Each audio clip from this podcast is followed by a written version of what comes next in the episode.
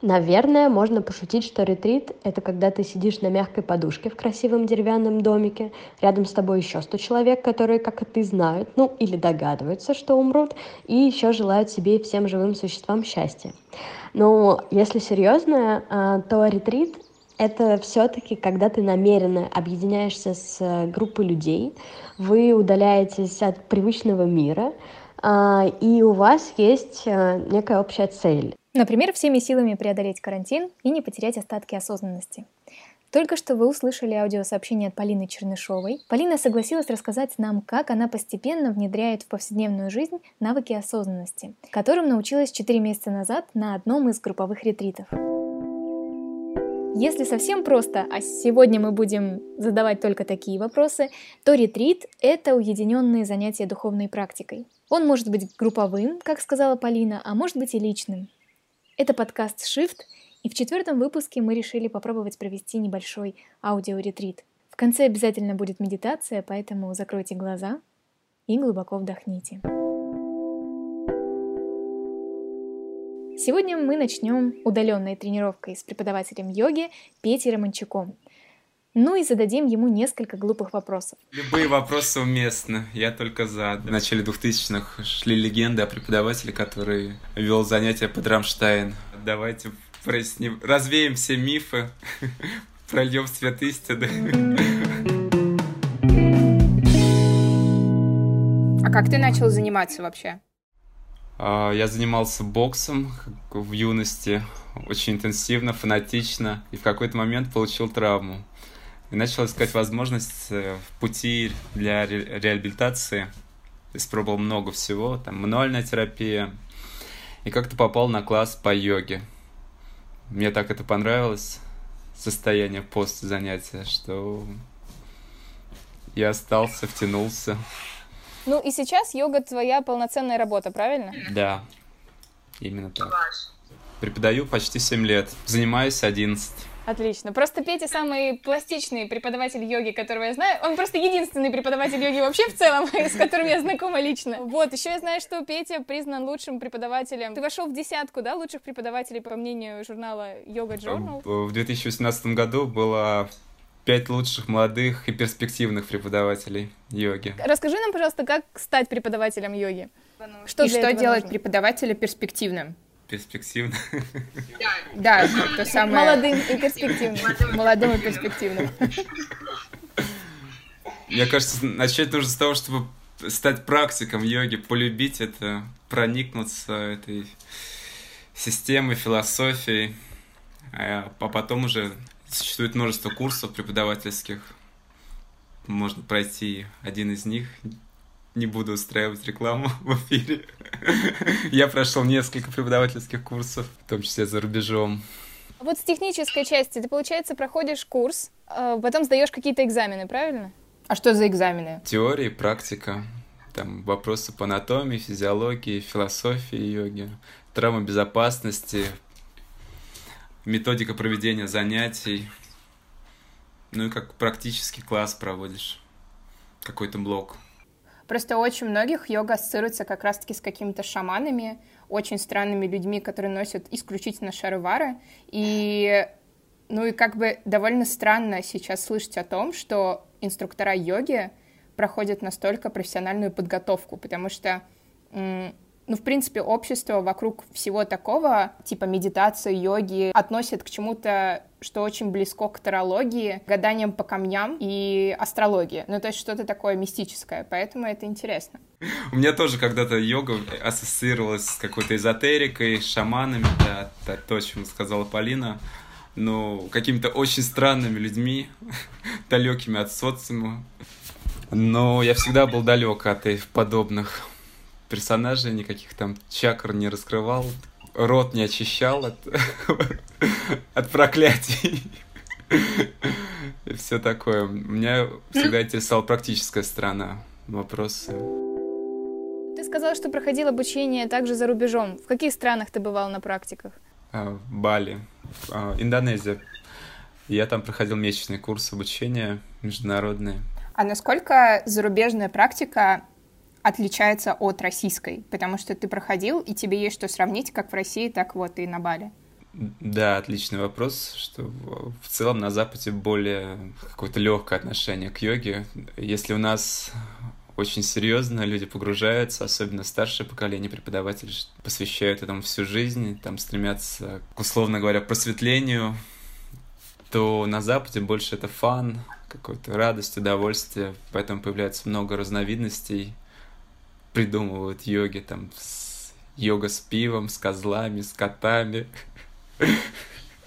что очень, что вызывает огромное раздражение у русского сообщества, скажем так, которое бледет чистоту знаний. Ты преподаешь хатха-йогу, да? Да, хатха-йога. Что это такое? Все то многообразие стилей, которые сейчас существует, все это так или иначе хатха-йога. Работа с сознанием посредством тела, все дыхательные упражнения и так далее, медитации, скажем, как э, условно есть газированные напитки и есть Кока-Кола, Спрайт и так далее. Это все какие-то бренды. Так, в принципе, в мире йоги сейчас сложилось, что э, множество преподавателей придумали свой какой-то уникальный стиль, запатентовали его. Правда, что существует 8 миллионов 400 тысяч поз? Да. Это информация из Википедии. Есть такой момент. На начальном этапе достаточно примерно 100 а там уже по мере развития практики приходится извращаться. Все названия на санскрите, они частично индуистские божества по, по названиям каких-то героев эпосов, либо названия частей тела. Есть в йоге, чаще всего в конце йоги, такое движение на мосте. Да. Что оно означает? Потому что у него есть какое-то символическое значение — ну вот что? Божественное во мне приветствует божественное в тебе. Ну, типа, это тоже из разряда супер глупый вопрос. Вопрос? Ну, а... это жест приветствия. А что значит, когда мы жмем друг другу руки? То есть традиционное приветствие, скажем так. Хорошо, Петя, тогда мы хотим сказать тебе намасте и начать тренировку. Отлично. Конечно, тренировки в чистом виде у нас не получилось. Угу. Начинаем вращать плечами, поднимая как можно выше к ушам. А это уже какая-то поза? Или это просто разминка? Это разминка. Ну, почувствуйте, а сколько времени минимум нужно уделять йоге в день? Или это для каждого индивидуально? А, все индивидуально. И левое бедро поднимаем вверх. Полин, ты там как? А, у меня все супер. Да, Алена, это высший пилотаж. Разговаривать во время практики йоги. Мне постоянно хотелось задавать вопросы по ходу упражнений, я мешала всем сосредоточиться, а, поэтому, Петя, Полина, простите меня. Но я нашла выход и обратилась к Екатерине Алябьевой. Она занимается спецпроектами издания Yoga Journal, в том числе проектом «Йога в парках». В связи с тем, что в Москве введены ограничительные меры, полюбившийся многим а, благотворительный проект «Йога в парках» временно перешел в онлайн-формат – Проект, как и раньше, реализуется изданием Yoga Journal совместно с Мосгорпарком и Департаментом культуры города Москвы. Э, онлайн-занятия стартовали уже 5 мая и проходят каждую неделю по вторникам и четвергам на площадке Zoom. А по субботам в соцсетях выходит видео практика в записи. Расписание и ссылки на трансляции публикуются на сайтах э, и в социальных сетях организаторов, а также на страничках парков. Аккаунт проекта в Instagram yogajournal.park. Присоединяйтесь к нам, мы всех очень-очень ждем. Давайте перейдем к медитации, может быть. Потому что о медитации тоже очень много разных предубеждений, и у нас тоже есть вопросы.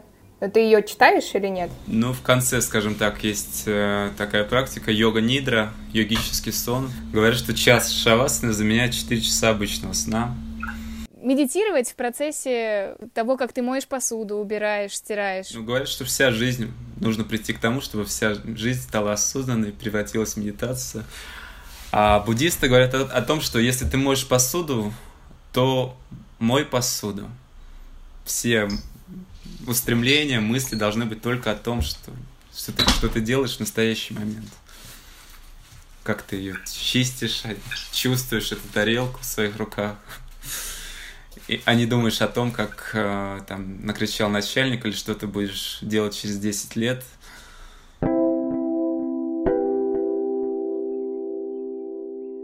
Конечно, любой специалист скажет мне, что медитация, ретрит и йога — это совершенно разные вещи. Но так или иначе, эти понятия связаны с духовной практикой. Прежде чем перейти к медитации, вернемся к сообщениям Полины. Она начала углубляться в эту тему не так давно, но точно разбирается в этом лучше нас. Я процитирую определение, которое дал буддийский монах тибетской традиции и инструктор по практикам осознанности, переводчик досточтимый Лапсанг Тенпа. Медитация — это процесс намеренного приучения ума к благотворным состояниям, качествам и навыкам. Есть формальная медитация, а есть неформальная медитация. И сейчас на своем примере я объясню, что это такое. А, я предпочитаю уделять медитации специальное время, утро и вечер, и не отвлекаться ни на что другое. А, тем не менее, какие-то элементы медитации а, я стараюсь привнести в повседневную рутину.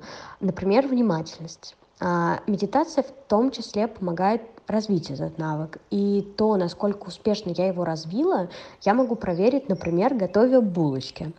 И все это можно назвать неформальной медитацией.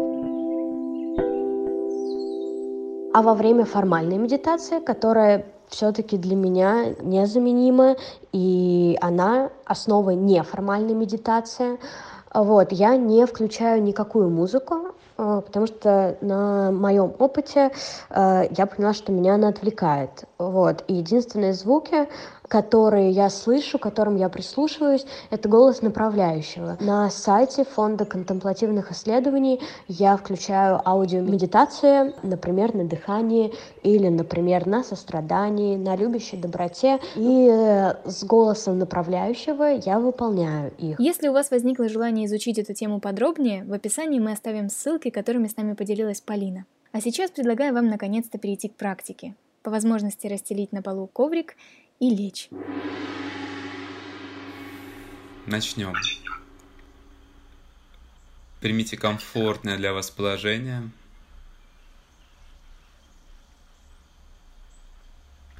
Прикройте глаза. Отпустите все мысли. Сфокусируйте внимание на ощущениях в вашем теле.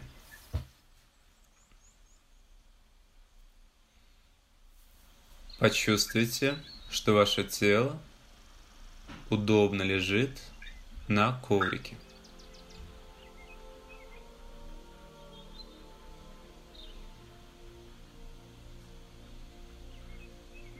Направьте мысленный взор в область межбровья.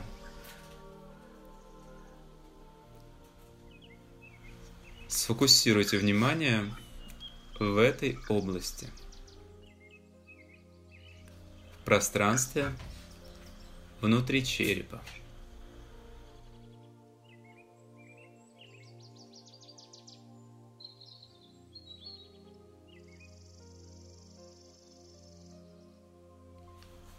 Почувствуйте, как все ваше тело становится тяжелым, неподвижным.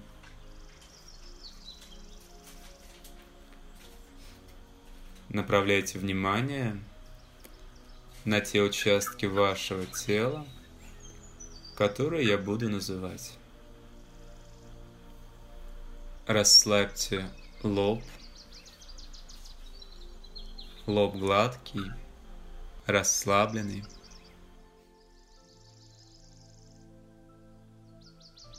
Расслаблены глаза, глаза теплые, мягкие, расслабленные. Расслаблены крылья носа, корень языка,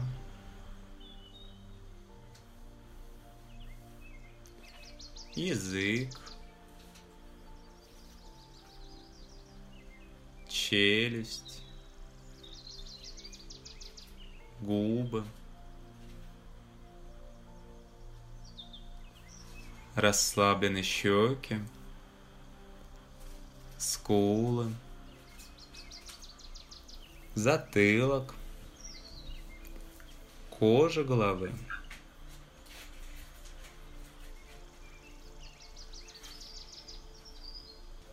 Задняя поверхность шеи, центр горла. Расслаблены плечи, локти,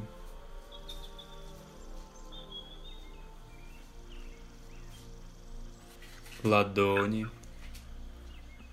Осознайте центр ваших ладоней. Почувствуйте легкое покалывание в пальцах рук. Расслаблен живот, поясница, бока талии, грудная клетка,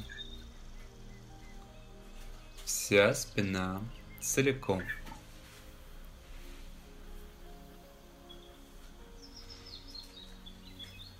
Расслаблены бедра, передние и задние поверхности.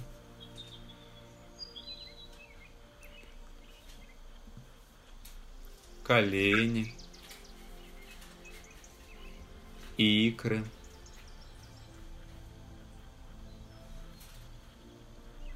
стопы. Все ваше тело полностью расслаблено. Почувствуйте все ваше тело. Сделайте более глубокий вдох, свободный выдох. Неспешно подвигайте пальцами рук, пальцами ног, оставляя ваши глаза закрытыми, уведите руки назад, за голову, приятно потянитесь, зевните. Поставьте стопы на пол и плавно повернитесь на комфортный вам бок. Угу откройте глаза и любым удобным способом поднимитесь.